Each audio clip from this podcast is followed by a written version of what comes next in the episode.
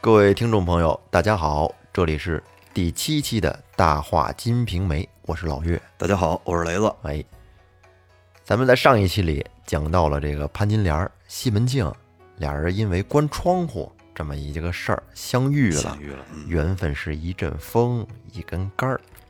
俩人呢都有点一见钟情的，这个西门庆呢更是有点魂不守舍，陷入了深深的感觉自己恋爱了，突然，于是呢就去潘金莲家的隔壁，哎，去找王婆去。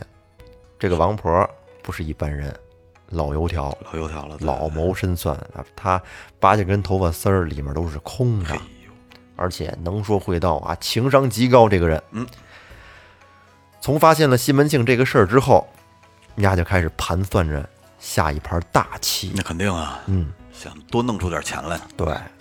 那咱们故事继续往下走是。往下走。嗯，话说西门庆央求王婆，一心的想要再见潘金莲一面，便跟这个王婆说干娘干娘，你你就帮帮我吧，我都说了，这这事儿要是成了，我送你十两银子还不行吗？啊，干娘，：“大官人，你听我说，但凡是哀光两个字儿最难。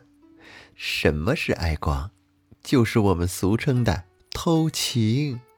这事儿要想成，需要五个条件：第一，要有潘安的相貌；第二，要有驴大的行货；第三，要像邓通一样有钱；第四，要青春少小，就是要像绵里针一样细心忍耐；第五，要有闲工夫。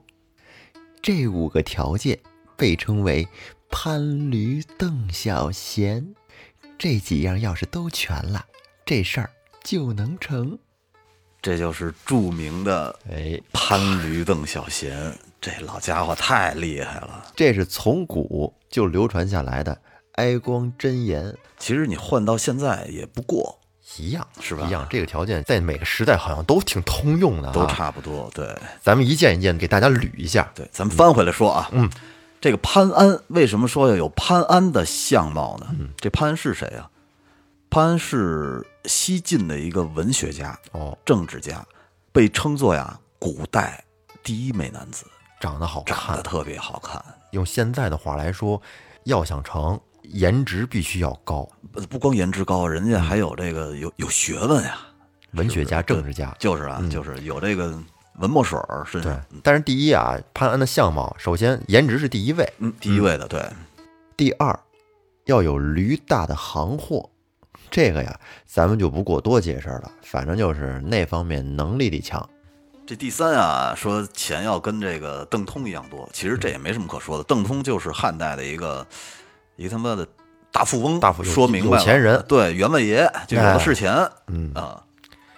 第四个就是说，你还得要体贴，哎，可以小心翼翼的去呵护女人，嗯而且呢，脾气得好，抗击打能力要强，就是能屈能伸，能屈能伸是吧，哎，这就是那个小，是吧？对对啊对这人一个字儿就代替了。对，第五个叫闲，就是说啊，你真得有功夫。嗯，什么叫真得有功夫呢？你每天你得上王婆那个茶馆，你对面你得坐着去吧，你得瞅着去啊。嗯对这不光是得有钱，你还得有时间才行。对，你得有功夫陪人家，是啊这里有大把的时间你去琢磨这个事儿，去实施你的计划。对对对对对。哎，潘驴邓小闲，这太厉害了，这五个字儿。五字寓言。呃，听众们记好了啊，这五字真言。如果说啊，这五个字儿你不全的话，干脆就别想啊，嗯踏踏实实的。这西门庆听到这儿啊，说：“干娘，不瞒你说，这五件事儿啊，我都有。这第一件啊，你说我这相貌，就说比不了潘安吧，也差不多也过得去。这第二件呢，我小时候在三街两巷的窑子里玩儿过，锻炼的也可以。第三吧，我这家里也算有点钱，就不说是家财万贯吧，这花着方便点儿。第四，这个我最能忍耐了，这他打我几顿，我估计我连一拳也还不过去。要说这第五，闲工夫，这我可有的是。您看我这天天往您这儿跑，我没闲工夫成吗？是不是？干娘，您放心，这事儿如果要是能成了，我肯定重重的谢你。西门町这所有条件基本上都全了，基本都齐了啊嗯基本都全了。这真是这么有闲工夫这第二也不知道是不是吹牛逼呢。啊！这每天真 是没事儿长在茶馆里了。现在，嗯然后王婆说大官人，你说的这五件事儿都全，这不错。但是我还有一件事儿得麻烦你。您说呀，干娘，有什么事儿您直说就行了。大官人，哎，不要怪我说话直。这个偷情啊是最难的。你假如说有十分，你花钱花到九分九，那这个事儿它不一定能成。我知道您平时可能不会乱花钱，所以说就是这件事情上有所打扰。哎，这个这容易，我就听您的就是了。这钱您说怎么花，咱就怎么花。要是大官人肯花钱的话，那老身倒是有一条妙计，可以让大官人和那娘子会上一面。哎，干娘，干娘，有什么妙计，赶紧说说，赶紧说说。哎，今天晚了，你先回去，过个半年三个月的再来找我商量。哎，干娘，干娘，咱别闹了，行不行啊？这赶紧成全了我吧，我必有重谢，行不行，干 娘？大官人又着急了，不是？老身的这条计呀、虽然说比不上《孙子兵法》，但是也是十有八九能成。那今天我就跟你说了吧。这个小娘子的来历你是不知道，虽然出身卑微，但是却很伶俐，会一手好琴，嗯会做针线活儿，会唱好多曲儿。嗯嗯嗯嗯，无所不知。这个小娘子叫做金莲，哦，娘家姓潘，原是南门外潘裁缝的女儿，后来卖在张大户家学弹唱。后来因为大户上了岁数，被打发了出来，不要武大一分钱，白白的就许给了武大为妻。嗯嗯嗯嗯，金莲平时闲的时候不出来，老身没事儿的时候常过去跟他闲坐着。他有事儿也会来请我帮他办，他也叫我干娘。武大这两天出门出的早，大官人要想干成这件事儿，你就买一匹蓝绸，嗯嗯嗯一匹白绸，一匹白绢，行，再用十两好棉都给我拿过好来。嘞，好嘞，好嘞。老身去他们家找他看看日子去，哎，求他找个好时间过来帮我做针线活。他听我这么说，如果要是挑了日期，但是却不肯过来做，那这件事儿就没戏。哎，如果他欢天喜地地说：“我帮你做，不用找裁缝了”，那这件事儿就成了义愤。我便把他请过来，他过来帮我做，这事儿便成了二分。他来做的时候，中午我安排些酒食点心请他吃，他如果不吃，要回家里去做，那这件事儿便罢了。嗯嗯如果他在这吃了，那这事儿便成了三分。但是这时候你可千万别过来，直到第三天中午前后，你给我打扮的精精神神的过来，咱们以咳嗽声为号。你在门前叫，说怎么最近不见王干娘啊？我来买茶吃，我便请你进来。小娘子如果见你来了之后起身要走，那我不能不让她走。这件事儿咱们便罢了。她如果见你过来没有要走的意思，这事儿便成了四分。坐下的时候，我对娘子说：“这便是给我买布做衣服的大官人，多亏了他。我会说你很多好话，哎，你便夸他手巧。如果他不接话，这事儿便罢了；如果他搭话了，这事儿变成了五分。嗯嗯嗯嗯，我便说：“多亏这位娘子来帮我做活儿，你们两个施主，一个出钱，一个出力，不是老身央求大官人。难得这位娘子在这儿，官人你自己做个主，出点钱，去给娘子买点酒菜，谢谢人家。”你便拿出银子来。求我去买。这个时候，他如果要走，我不能拦着他，这事儿便罢了。若是他不动身，这事儿便成了六分。我拿着银子，临出门时对他说：“有劳娘子陪大官人坐一会儿。”他如果起身回家，那我不能拦他，这事儿便罢了。若是他不起身，这事儿便成了七分。等我买完东西放在桌子上，说：“娘子先别做了，歇一会儿，过来一块儿吃杯酒。难得大官人请客，他要是不肯跟你同桌吃，那这事儿便罢了；他要是不起身，这事儿便成了八分。等他喝到兴头上，聊得挺好呢，哎，我便推脱说没有酒了，哎我再去买酒。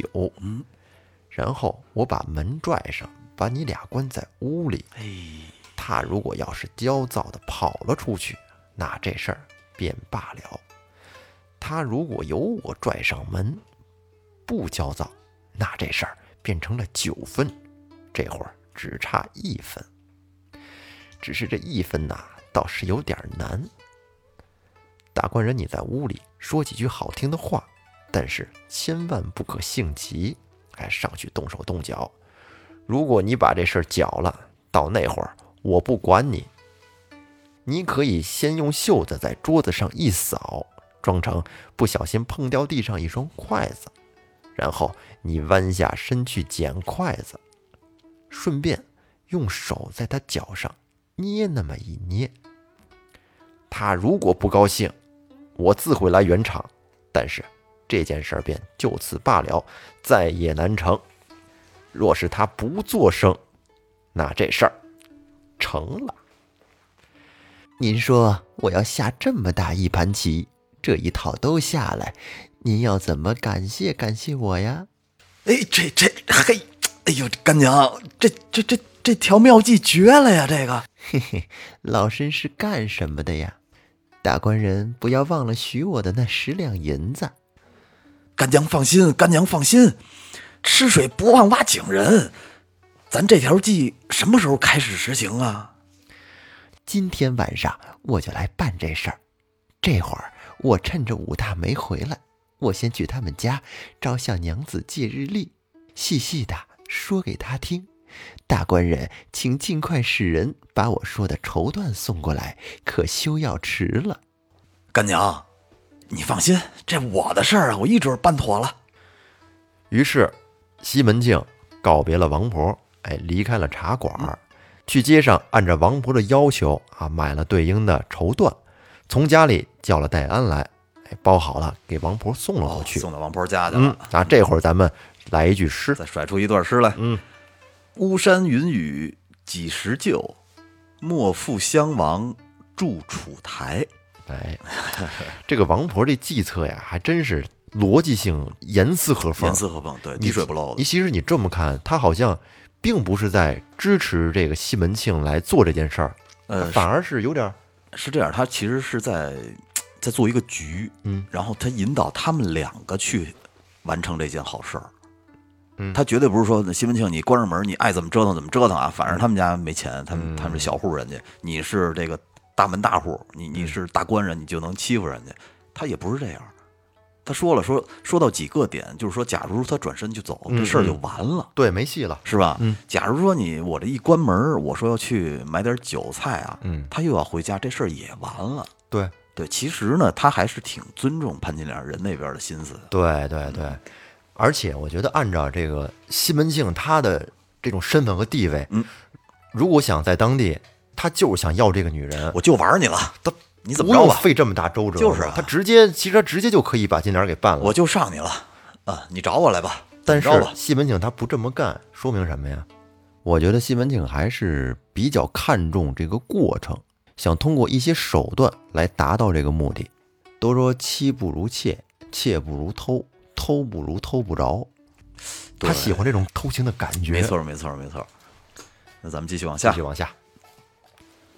王婆把这个西门庆买过了这些绸缎收了以后，嗯，那天就去武大他们家了。一上楼啊，就跟这个潘金莲说丫头，这几天怎么也不来我这吃茶呀？ 干娘，我这几天身子不太舒服，懒得动。娘子家有没有日历呀？借老神看看，我要选个做衣服的日子。干娘要做什么衣服呀？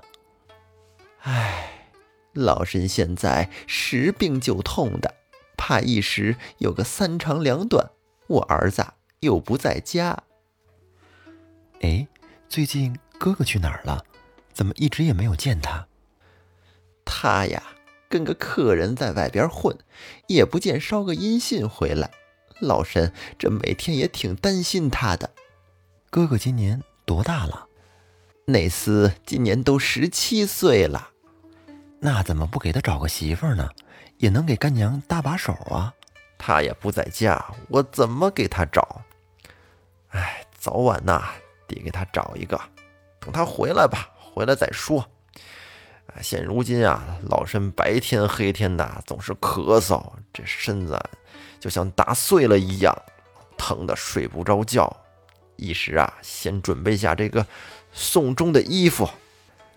难得找到一个财主大官人，常在我这儿吃茶。哎，但凡他家里有看病啊、买使女啊、说亲呐、都是我的事儿。他挺照顾我的，见我身体不好，布施了老身一套送终的衣料、绸绢什么的，又有若干的好棉，放在家里都一年多了，一直也没做。这今年呀，我觉得不太好，又不想撞着闰月，所以说想抽空做了。但是那裁缝老说忙，不肯来做。哎，我这也挺闹心的， 只怕奴家做的您不中意。要是不嫌弃呀、我这几天倒是有时间，我帮干娘做，不知怎么样啊？哎呦，要是娘子能出手做，老身就是死了也得去个好地方。久闻娘子做的好真挚，只是不敢来央求你。这有什么呀？我既然许了干娘，就肯定会给您做的。您拿着黄历，找人挑一个好日子，我便动手给您做。丫头，你别以为我不知道，你诗词啊、百家曲儿啊，哪个不会？还用叫别人看日子啊？哪有？我从小就没怎么上过学。哎，没事儿，没事儿，你就来看吧。说完，王婆把这个日历交给了金莲儿。哎，金莲儿拿在手里，这么一看，明天是破日，后天也不好。